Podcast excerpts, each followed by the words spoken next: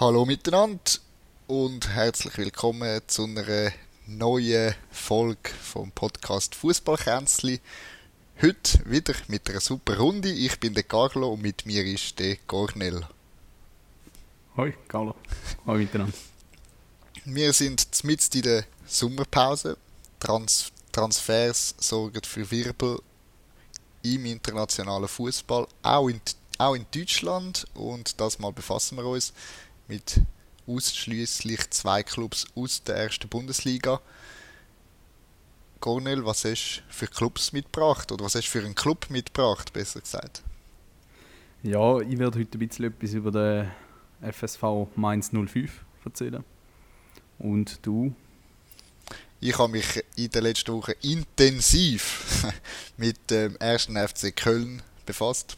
Wer mich besser kennt, äh, weiß, dass ich auch ein gewisse Sympathien hege für den Club.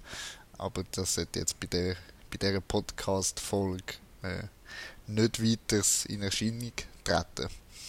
Falls das sollte Fall sein, schreibt uns eine Nachricht, wenn wir zu parteiisch sind. Würde ich sagen, ja. oder? Keine Angst, ich habe schon dagegen. das ist gut, das ist gut. Ja, ich habe mich mit dem ersten FC Köln befasst, wo in der letzten Saison äh, großartige Spielzeit gezeigt hat unter dem Trainer Steffen Baumgart.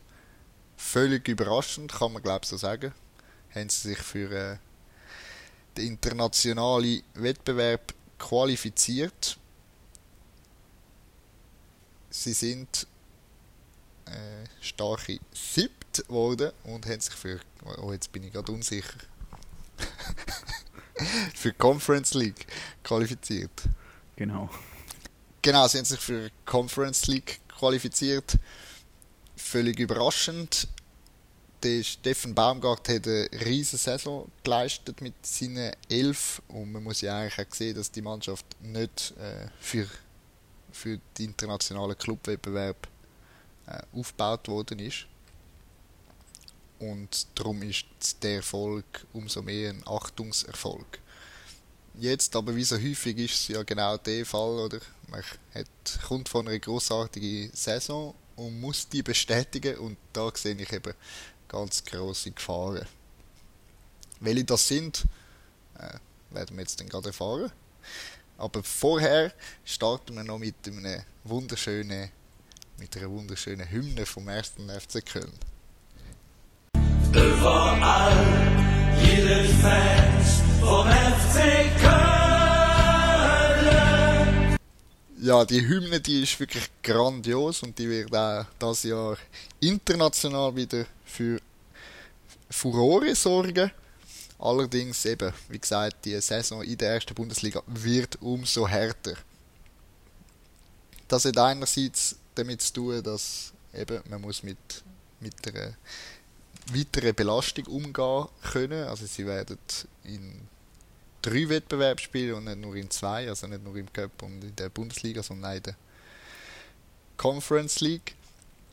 Und das ist für ein nicht allzu breites Kader schon mal das erste Problem. Und zweitens, und das ist das viel größere Problem, kämpft der Verein, der FC, mit finanziellen Problemen. Und das, auf dem gehen wir jetzt dann gleich auf den Grund. Vorher fangen wir aber an noch mit den Transfers, die sie tätigt haben im bisherigen Sommerfenster. Das mag jetzt auf den ersten Blick vielleicht ein bisschen verwirrend tönen, aber im Moment hat äh, Köln mehr gekauft als eigentlich verkauft. Es sind aber ziemlich unbekannte Spieler zum ersten FC Köln gestoßen. Da wäre einerseits der Linton Meiner, der Luca Kilian, der schon in der letzten Saison bei Köln gespielt hat, aber jetzt fest verpflichtet worden ist. Der Steffen Tigges und der Erik Martel. Das sind jetzt so die jungen Spieler, die sind von 22 bis 23 Jahre alt. Zusätzlich ist noch ein 29-jähriger Spieler gekauft worden, ein Stürmer und der Adamian von Hoffenheim, der aber letztes Jahr auch ausgelehnt worden ist, nämlich zu, nach Belgien zu Brügge. Ja, und dem gegenüber steht ein Ab Abgang und das ist der Sali Özcan zum BVB. Eigentlich ziemlich verrückt, wenn man wenn wir eben sagen, wie ich gerade vorher gesagt habe, dass, äh, dass der erste FC Köln in finanziellen Problemen äh, schwebt. Gut, aber die Spieler, die sie jetzt geholt haben, also jetzt gerade vielleicht auch ein Tigges und ein Kilian, die sind noch relativ jung und der Meiner, das sind ja alles relativ junge Spieler, die auch noch Entwicklungspotenzial und die Spieler haben auch alle unter Marktwert bekommen. Also da absolut, absolut. Das sind alle Spieler, die nicht, äh, für keinen ist mehr als 5 Millionen gezahlt worden. Äh, das deutet ja eben, also deutet darauf hin, äh, auf die neue Clubstrategie, wo eigentlich der Club fahren will. Sie wollen viele Junge haben im Kader, äh, wo irgendwann einfach können mit mehr, für mehr Geld verkaufen. Das ist ein Punkt von der Strategie. Und zusätzlich, von der neuen Strategie, und zusätzlich wenn sie äh, auch die Löhne senken. Und das ist genau das große Problem, das der erste FC Köln im Moment hat. Sie haben in der letzten, im letzten Jahr, im Geschäftsjahr 2021, einen Personalaufwand von 76,3 Millionen gehabt. Und das ist äh, für einen Bundesliga-Club, der eigentlich gegen, also für die versucht, die Klasse zu halten, äh, ist das eigentlich ein sehr hoher Personalaufwand. Und wenn man dann noch sieht, dass 14 Spieler äh, im nächsten Jahr keinen Vertrag mehr haben und von diesen 14 Spielern, die 14 Spieler verdienen 20 Millionen, äh, ist das eigentlich noch ziemlich krass. Also, und da sehe ich schon mal selber das erste Problem eigentlich in der ganzen, ganzen Clubmanagement der letzten Jahre, dass die Spieler geholt haben und alle haben irgendwie plus minus gleichen Transfer, äh, das gleiche Vertragsende. Und wenn man die dann halt haltet, bis zu einem Jahr vor Vertragsende, wird es extrem schwer, die Spieler zu verkaufen. Und sie haben genau eben so Spieler, die es eigentlich jetzt möchten verkaufen, unter anderem der Elias Skiri, der Timo Horn, der Mark Uth, der Anthony Modest, äh, wo eigentlich was offen, wo der erste FC Köln offen ist eigentlich, um diese Spieler zu verkaufen, aber die haben alle einen riesen Lohn, aber leider aus fortgeschrittenes Alter, wo es sehr schwer ist, die irgendwo gewinnbringend zu verkaufen. Das ist ein riesiges Problem und sie versucht, versuchen jetzt äh, den Personalaufwand zu minimieren mit neuen Spielern, aber das Problem ist natürlich, wenn die Spieler eben nicht los wirst, äh, machst, schneidest du dein eigenes Fleisch. Ja, das ist sicherlich so. Auf der anderen Seite natürlich ist es eine extrem schwere Aufgabe, oder? Wenn, die, wenn es tatsächlich die Spieler werden können verkaufen und dann holst du nur so Junge, die die eher unbekannt sind oder noch nicht viel Erst-Bundesliga-Erfahrung haben, äh, dass mit denen äh, so grosse Spieler in Anführungs- und Schlusszeichen wie der Skiri und Horn, ein Hector, ein Modest ersetzen wollen, ist eine sehr gewagte, äh, gewagte Sache. Vor allem, wenn man dann noch will, äh, sich in der Top 10 äh, zu etablieren versuchen. Und das ist eigentlich das äh, angekündigte Ziel von dem Management von, von Köln. Und das sehe ich als eine sehr schwere Aufgabe.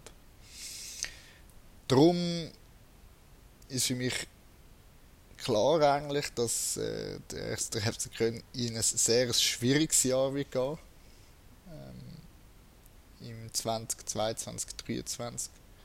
Und äh, ich sage jetzt mal so, dass Chance, dass groß stehen, dass sie werden kämpfen müssen, um nicht abzusteigen. Und wenn man die Statistik anschaut von den letzten Jahren, äh, würde das meine These eben unterstützen. Die letzten zwei Abstiege sind jeweils passiert, nachdem es vier Jahre in der ersten Bundesliga sind. Und der letzte Abstieg ist in dem Jahr passiert, wo es das erste Mal nach 25 Jahren wieder international gespielt haben. Und jetzt spielt es wieder international und die Ausgangslage für die neue Saison ist alles andere als gewinnversprechend. Wie siehst du die Situation bei Köln, wenn ich das so höre? Ja, ist natürlich kritisch, gell? Eben zum einen willst du in der Conference League irgendwo durch weit kommen, dass du eben wieder Geld kannst einspielen. Also halt auch Geld verdienen durch jeden Sieg, den du dort holst. Zum anderen musst du aber auch aufs Tagesgeschäft in der Bundesliga, also aufs Tagesgeschäft in Schlusszeichen der Bundesliga kümmern. Wo du halt auch einfach möglichst nichts mit dem Abstieg, möglichst wieder für einen europäischen Wettbewerb zu qualifizieren. Aber eben mit so einer jungen Innenverteidigung nicht unbedingt erfahren, finde ich auch, wird das schon schwierig.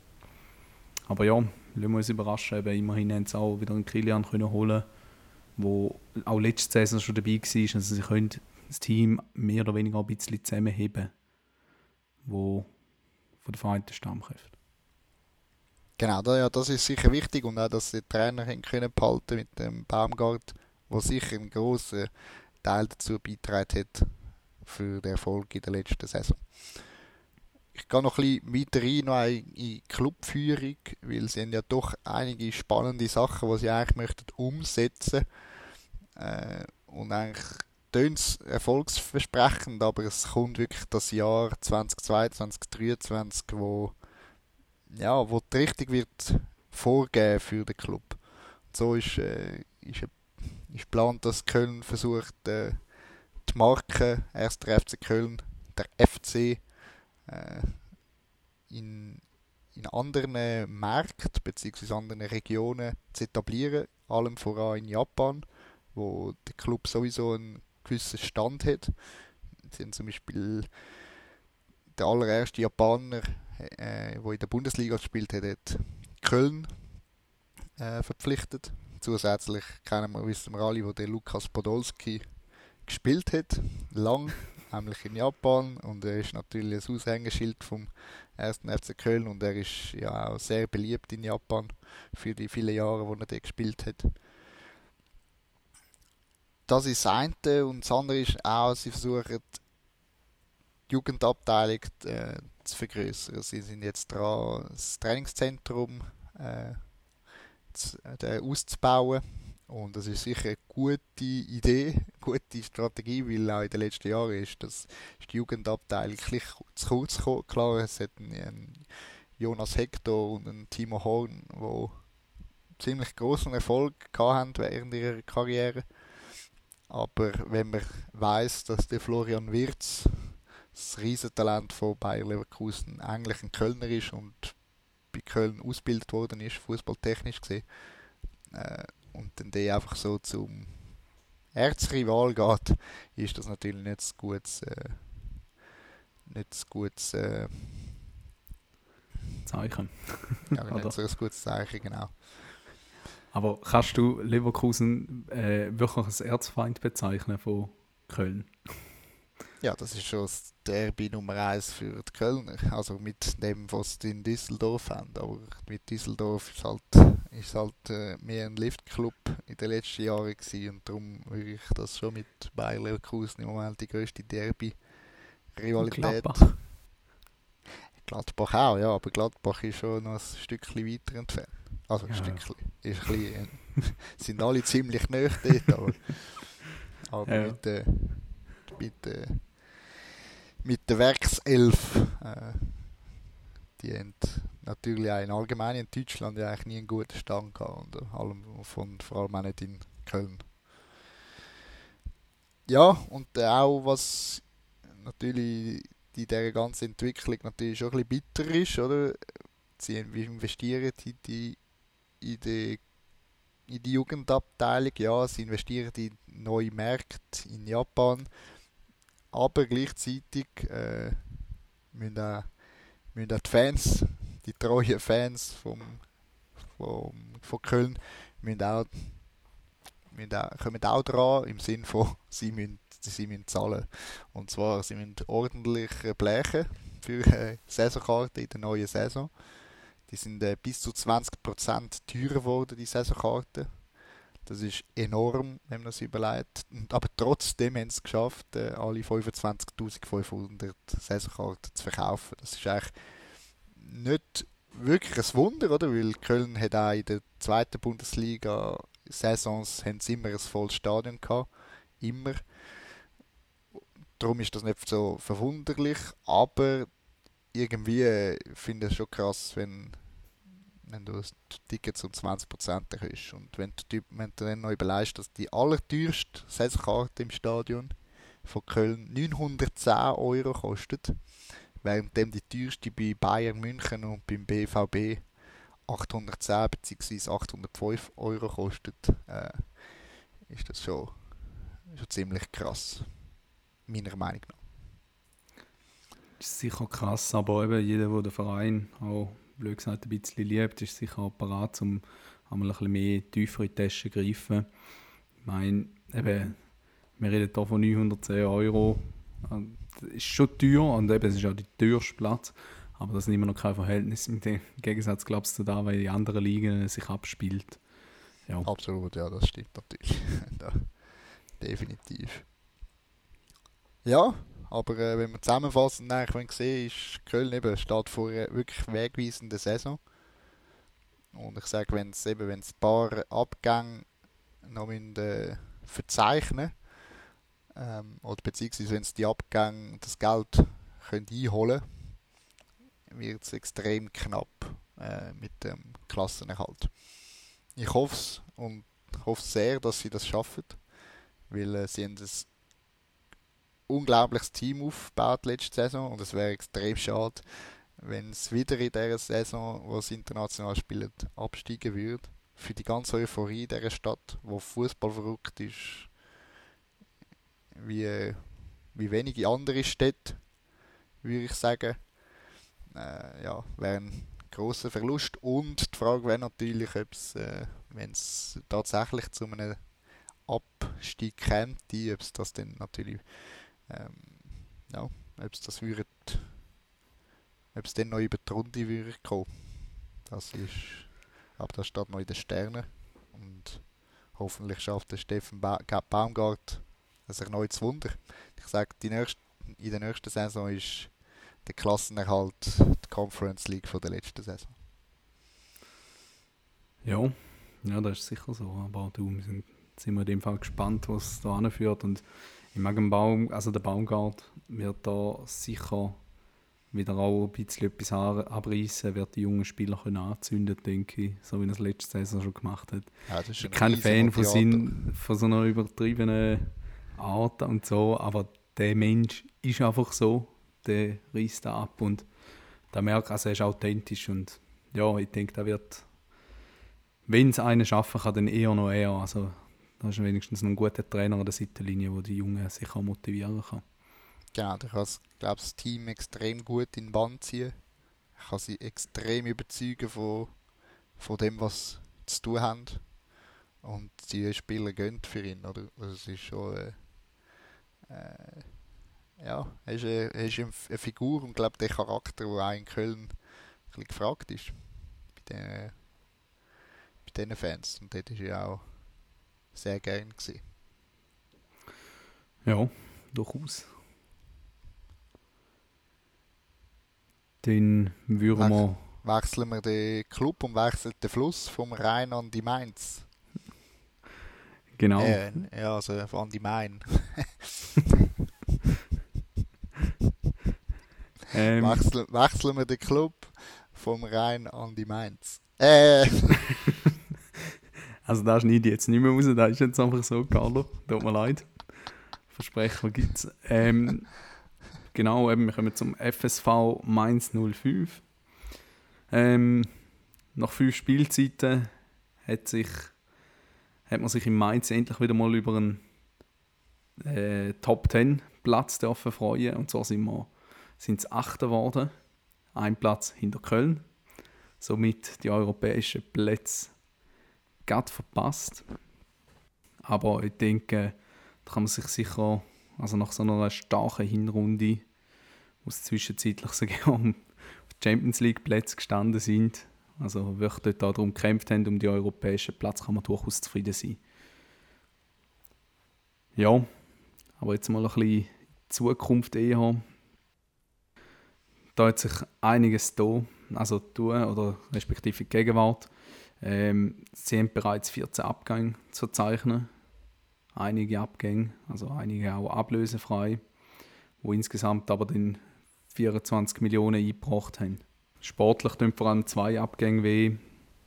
Der Musa Niakate, der wechselt zu äh, Nottingham Forest und der Jeremiah Schüst zu, zu Sporting Lissabon. Ähm, zwei Innenverteidiger. Das äh, Schüst hat letzte Saison zwar nicht viel gespielt, aber es sind sehr zwei starke Innenverteidiger gewesen, die auch gutes Gespann in den letzten Jahren abgegeben haben. Und 14, 14 Abgänge sind ziemlich happig, nicht? Ja, aber sie haben auch einige wieder reingeholt. Da wäre jetzt ein bisschen die Überleitung. Ähm, und auch relativ günstig haben sie Spieler können reinholen also Sie haben da einige Spiele, also zum Beispiel der Angelo Fulgini äh, von Angers haben sie geholt für 5 Millionen anstatt 12 Millionen. Also zum Marktwert wäre, hätte er 12 Millionen gehabt. Der Maxim Leitsch haben sie geholt. Und von diversen Bundesliga-Clubs auch ablösefreie Spieler. Vor allem dort zu erwähnen sind einfach viele Leihspieler, die es letzte Saison hatten, wie Markus Ingwertsen, ein Dominik ein Danny da Costa ist zwar nicht letzte Saison äh, Leihspieler gewesen, aber doch ein Spieler, der schon bei Mainz ausgelehnt war und die haben es alle können holen. Also vier, also ein paar erprobte Spieler, die 05er jetzt doch unterstützen können. Also man kennt den Verein, man kennt sich gegenseitig eben von der letzten Saison oder von der vorletzten Saison. Ja, und die Spieler hat man relativ günstig bekommen. Es sind, glaube ich, insgesamt auch 19 Zugänge. Also mit denen, die von der Jugendabteilung aufgenommen worden sind, die haben jetzt noch nicht ausgerechnet, für 14,3 Millionen. Also da hat man recht können Spieler einkaufen. Also fast das Transfer plus aktuell von 10 Millionen. Ja, das ist eigentlich noch ziemlich viel. Ja. Also vor allem, wenn man auch noch bedenkt, dass im Moment ja nicht wirklich viel Geld ausgegeben wird für äh, Ablösesummen. Darum ist es glaube ich umso wichtiger, dass Spieler ähm, Spieler kannst halten und auch die ausgelehnt sind, die kannst halten. Das ist glaube Genau, also wichtig. ich denke, ähm, sie kommen nicht um sonst zurück. Also Dominik Chor eben, hat bei Frankfurt gespielt, hat am Marktwert von 5 Millionen gehabt und den haben sie jetzt für 1,5 Millionen bekommen. Also das sind sicher sehr gute Transfers, respektive wahrscheinlich sind sie bei der Eintracht nicht mehr gebraucht worden, aber niemand anders hat es wollen oder sie haben einfach unbedingt zum Eins wollen. Ja, und was auch noch schön zum Hören ist für die Mainzer sicher, äh, dass Leistungsträger von der letzten Saison, also wirklich die entscheidenden Spieler, ein Robin Zentner, ein Anton Stach, der zum Nationalspieler geworden ist in dieser Zeit, letzte Saison, und ein Jonathan Burkhardt, der Shootingstar von der letzten Saison, haben können behalten. Alle bleiben und gerade, äh, auch der Jonathan Burkhardt hat gestern oder vorgestern, oder, oder vielleicht schon vor einer Woche, äh, bestätigt, dass er in Mainz bleibt, die Saison. Und das ist natürlich ein, ein gutes Zeichen für das Team. Ja, jetzt wollen wir so ein bisschen zu den Problemen kommen, die aber vielleicht noch anstehen. Aktuell lässt der Bo Svensson, in der letzten Saison hat der Bo Svensson vor allem mit einer 3er- oder 5er-Kette gespielt. Und im aktuellen Kader haben sie nur drei gelernte Innenverteidiger. Also zum, sie haben einen Leitsch noch geholt, wegen dem Abgang sicher auch vom Kilian, mhm. wo zu deinem Verein gegangen ist, zum Köln. Ähm, genau, und ein Gassi, der von Straßburg gekommen ist, auch ablösefrei. Ist zwar ein linker Verteidiger, kann aber auch Innenverteidiger spielen. Ja, drei Innenverteidiger, wenn du drei Kette spielen willst, ist relativ knapp. Was ist deine Meinung dazu? Ja, sicher, ist sicher eine schwere Aufgabe. Ich sage, in den letzten Saisons habe ich ein beobachtet, dass ja mehrere linke oder rechte Verteidiger, die vielleicht nicht unglaublichen Drang nach vorne haben, für genau so ähm, Spiel Spielsystem bestens in Frage kämen. Und äh, da gibt es meiner Meinung nach viele Beispiele, oder? dass äh, eh, gelernte Links- oder Rechtsverteidiger plötzlich in der Innenverteidigung spielen. Oder das jetzt, äh, glaube ich, genau für so ein Ding gut, wie der Widmer. Auch meiner Meinung nach nicht der Beste ist äh, im Spiel gegen Führer, sondern eher hinten dran auch gut verteidigt. Äh, ist das für mich, äh, wie es ja umgekehrt auch ist, oder? Ein Linkenverteidiger in einem Dreier-System äh, spielt links Mittelfeld und hat vorne drauf viel mehr Platz und muss gegen hinten nicht so viel verteidigen. Ist eigentlich für so, wenn du eher defensiv eingestellt bist, für genau so eine Aufgabe eigentlich das Beste für einen, für, äh, für einen Trainer, finde ich. Ja, aber jetzt gerade das Beispiel, das du jetzt erwähnt hast, da, der Wittmann, wo jetzt da eventuell zweckentfremdet werden kann. Da ist er letzte Saison schon ein, zwei Mal in der Innenverteidigung gestanden und ich finde, er hat dort nicht brilliert.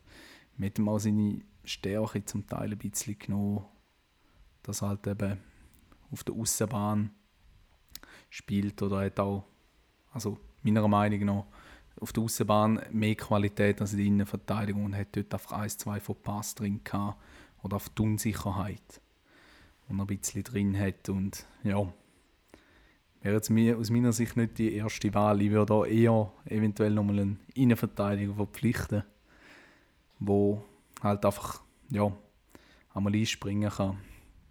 Hast du da vielleicht eine Idee, was man da machen könnte? Oder kann Innenverteidiger, also Schwieriden nachher noch einen Vorschlag bringen oder zwei? Bring sie durch. ähm, ich habe da mal noch an einen, den Axel Sagadou gedacht. BVB ist, ablösefrei. Genau, der ist ablösefrei. Also mal sehr ein talentierter Spieler gewesen, ist 23.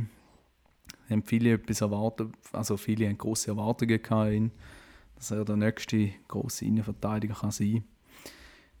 Ja, aus meiner Sicht mit 23 hat viele Verletzungen gehabt. Da muss man halt schon sehen. Viel Aber verletzt, ja.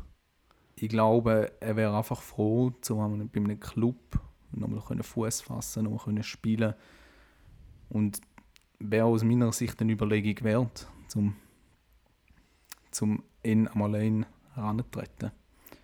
Ja, absolut. Also ist sicher sehr interessante Personalie, vor allem auch für so einen Club wie Mainz, oder?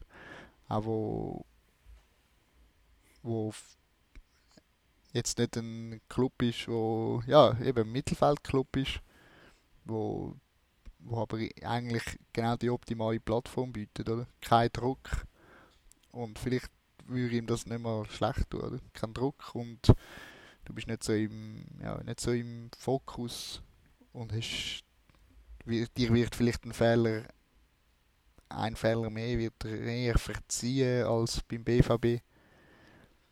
Mhm. Äh, sicher, ja, wie jetzt definitiv auch noch gesehen bei Mainz, ja. Ja. Und er ist ja eben auch ablösefrei, also und er ist ja 23, also von dem her würde, also würde er können äh, sich nochmal durchsetzen, beziehungsweise würde nochmal an sein ehemaliges Niveau, sein ehemaliges Niveau können abrufen, wäre sogar eine interessante Personalie auch für zukünftige Transfers, oder? Wenn sie ihn könnten verkaufen. Das ist ja so, eben, du musst mir vielleicht auch keinen langfristigen Vertrag von den nächsten sieben Jahren anbieten sondern einfach mal die nächsten drei Jahre mit der Option vielleicht auf eine Verlängerung noch, dass es vier Jahre sind. Und wenn er sich in dieser Zeit gut entwickelt, ja. Und ich, ich glaube, er ist genau so ein Spieler, der einfach froh ist, dass er nochmal irgendwo durchkommt, seinen Fuß reinbringt und nicht irgendwo gerade zu Stunden bei einem Abstiegskandidat muss spielen. Ja, ein anderer Vorschlag wäre noch der Marvin Pongracic gewesen. Der hat es ja bisschen verspielt, sagen wir es mal so. Er hat nach seinem Wechsel oder seinem Leihwechsel nach Dortmund groß posaunt, er will nie mehr zu Wolfsburg zurück. Dortmund hat ihn darauf aber nicht fest verpflichtet, weil er praktisch nie gespielt hat. Und ich glaube, auch bei Wolfsburg wird er wahrscheinlich nicht unbedingt jetzt wieder glücklich.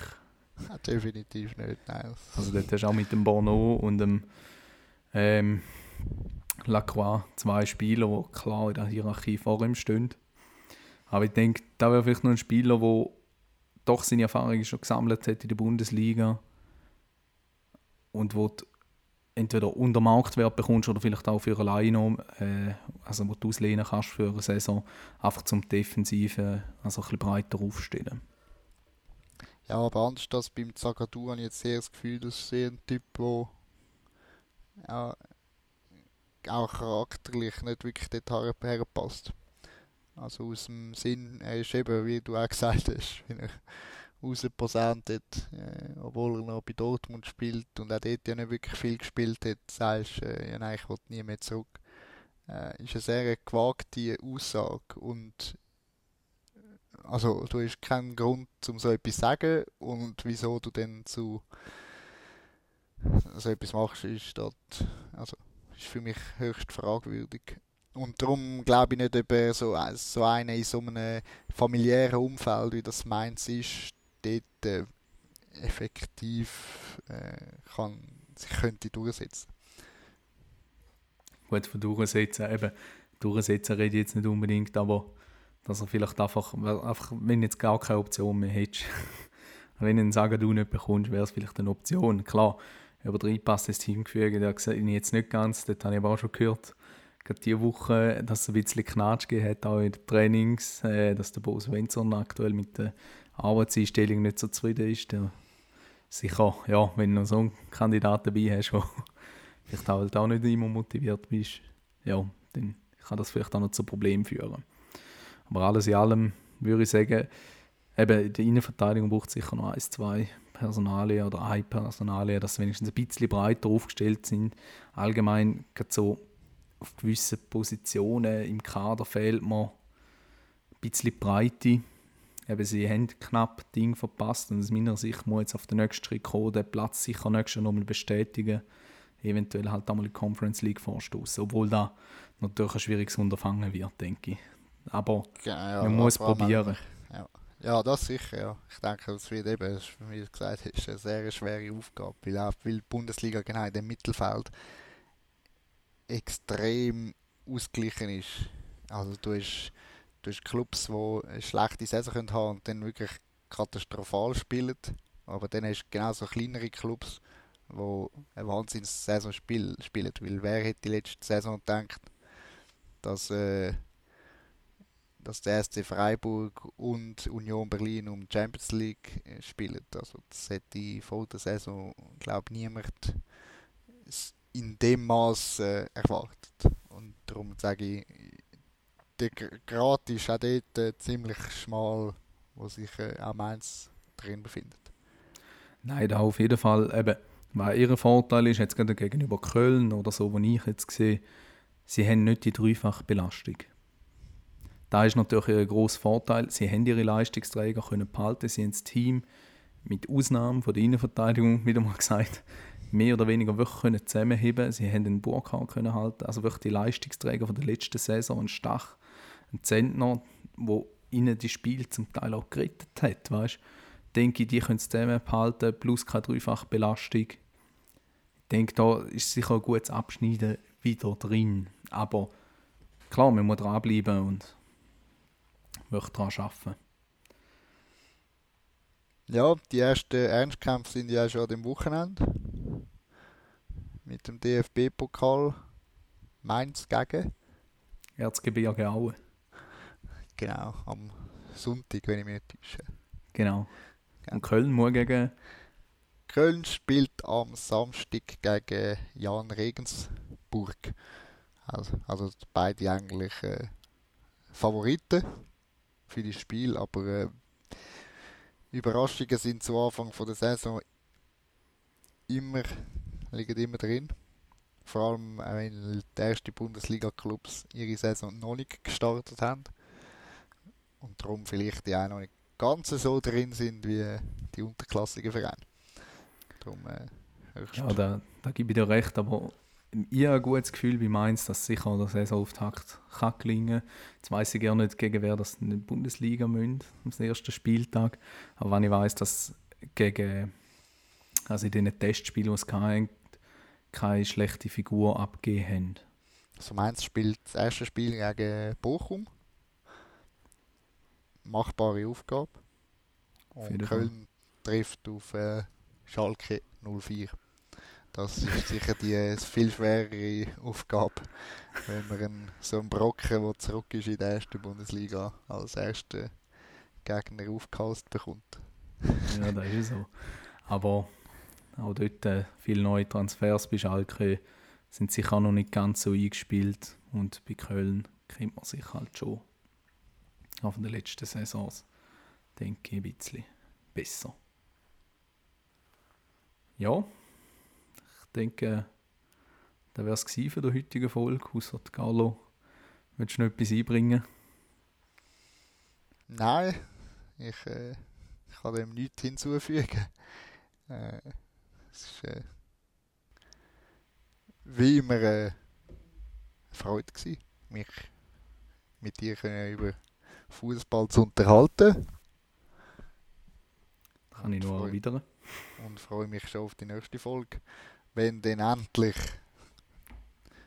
die erste Bundesliga bzw. die internationalen äh, Ligen wieder gestartet sind und schon erste Erkenntnisse da sind. Freue mich auch. Hören wir uns spätestens in einem Monat wieder. Danke vielmals fürs Zuhören und einen schönen, schönen Abend, guten Morgen oder einen schönen Tag allgemein. Bis zum nächsten Mal. Tschüss zusammen.